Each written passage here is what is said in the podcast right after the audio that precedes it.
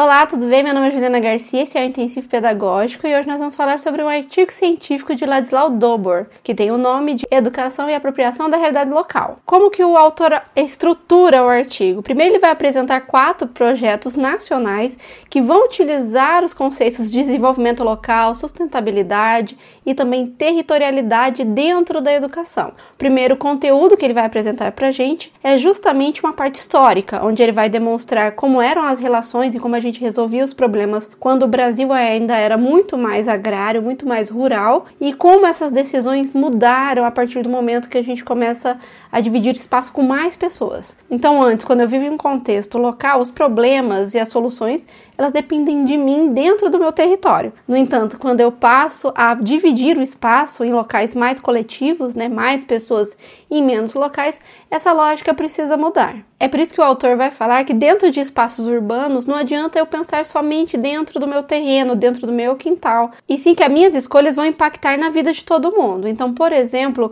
quanto à dengue, não basta somente eu cuidar do meu terreno, é preciso que todos os meus vizinhos também tenham essa consciência.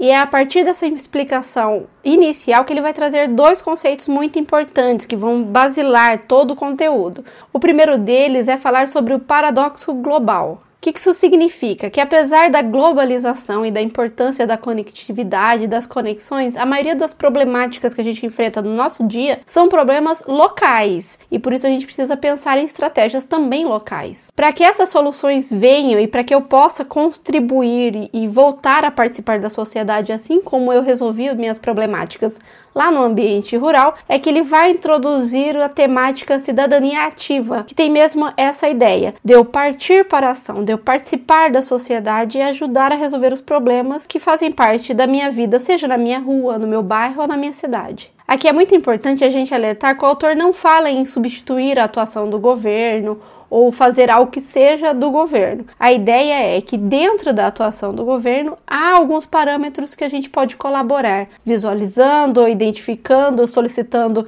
informações, sugerindo melhorias, mas esse acompanhamento, ele é uma função que cabe a nós realizar, ou que caberia às pessoas poder identificar e participar. É só as pessoas que vivem na localidade que a conhecem efetivamente, é que sabem realmente quais são as necessidades mais prementes, os principais recursos recursos subutilizados e assim por diante. Se elas não tomarem iniciativas, dificilmente alguém o fará para elas. Dentro da cidadania ativa tem um outro conceito também que é importante, que é o de cidadania informada. A ideia aqui é que normalmente as pessoas vão ter acesso às informações sobre o seu bairro ou cidade em períodos eleitorais. E aí o autor vai dar formas da gente buscar essas informações. Então, seja pelo uso da internet, buscando e-mails oficiais ou mesmo verificando com a população informação, quais são as histórias, os conteúdos e todas as informações que fazem parte da construção histórica daquele local. É por isso que todo o conteúdo você vai ver bastante a importância que o território tem na nossa vida, que a cidade tem na nossa vida, seja pelo conhecimento, os recursos e tudo que ela proporciona de aprendizado. E para concluir, fechar essa base,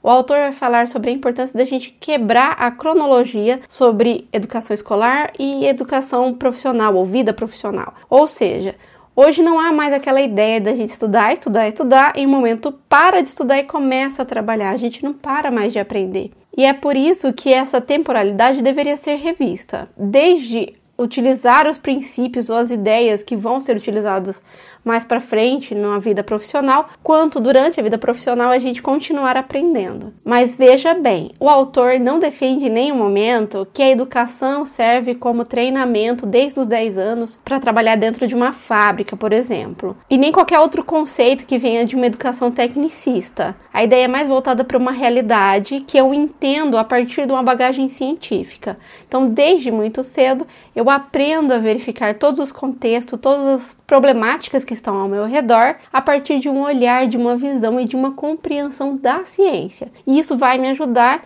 mais para frente a entender também as relações de trabalho. É mais ou menos essa a lógica. Mas vamos falar sobre a problemática principal, que é a educação escolar. Como ele entende a educação escolar. Primeiro a gente precisa entender quais são os conceitos, o que é educação para o autor. E alguns termos vai dar uma ideia para gente. Primeiro que ele vai falar sobre educação transformadora, ou seja, uma educação que transforma a realidade, que ajuda a transformar a situação em que a gente vive. Ele também vai falar em educação emancipatória, vai falar sobre consciência consciência planetária e educação sustentável. Então a gente já percebe por aqui que a visão dele é muito atual e muito inovadora de educação, mesmo que esse artigo seja de 2007. Mas o autor, ele não vai ficar só no mundo das ideias. Aliás, ele começa o artigo já falando de projetos reais, então a gente sabe que ele tem uma base sólida. É por isso que ele já vai trazer dentro do conteúdo a ideia da necessidade de requalificação do professor. Isso por quê? Porque ele entende a educação de forma um pouco contrária. Vou explicar. Dentro da lógica da educação, hoje a gente enche os alunos de qualquer faixa etária com um monte de informação que talvez um dia ele use na vida dele. E nem sempre esse conteúdo vai ter relação prática, muitas vezes é só teórica. Eu só copio o conteúdo e faço uma prova. O autor vai utilizar a lógica da problemática, da resolução de problema. Então eu tenho um problema dentro da minha localidade, dentro do meu bairro, dentro da minha cidade, e a escola vai utilizar essa problemática para trazer todo o referencial teórico e também científico que a pessoa precisa para entender a sua realidade. Então eu utilizo o currículo escolar, eu utilizo toda a minha prática didática e conhecimento, mas não partindo de um ponto sem contexto ou sem ancoragem em si de uma realidade, de uma prática e de um acontecimento. E é aqui que aparece a minha primeira dica. Se você assistiu ou tem interesse em assistir o filme filme O Menino que Descobriu o Vento, você vai conseguir fazer um paralelo. Por quê? No filme, o menino tinha uma problemática real dentro da sua comunidade, que era a falta de água e falta de energia. Ou ao contrário, falta de energia que gerava falta de água. E ele foi atrás de todos os conhecimentos que era necessário para ele resolver aquela problemática. A lógica é mais ou menos essa do livro, mas a gente já volta a esse assunto. O autor vai fazer uma distinção no texto também sobre instituições onde a gente aprende, onde o objetivo é que os alunos aprendam, e instituições lecionadoras, que o objetivo é ensinar. Lembrando que sempre que a gente faz essa distinção, a ideia é essa mesmo. Em alguns momentos, ou para alguns profissionais, ou para algumas instituições, eu quero que meu aluno aprenda, meu esforço é para que as pessoas aprendam. E em outras instituições ou outros profissionais vão entender que a sua função é ensinar, independente se vai ter aprendizado ou não. Quando a gente fala especificamente sobre o ensino, ele vai ter sempre essa ideia de pegar um contexto real e trazer o embasamento científico, o embasamento teórico. É por isso que durante todo o texto vai aparecer as seguintes temáticas: embasamento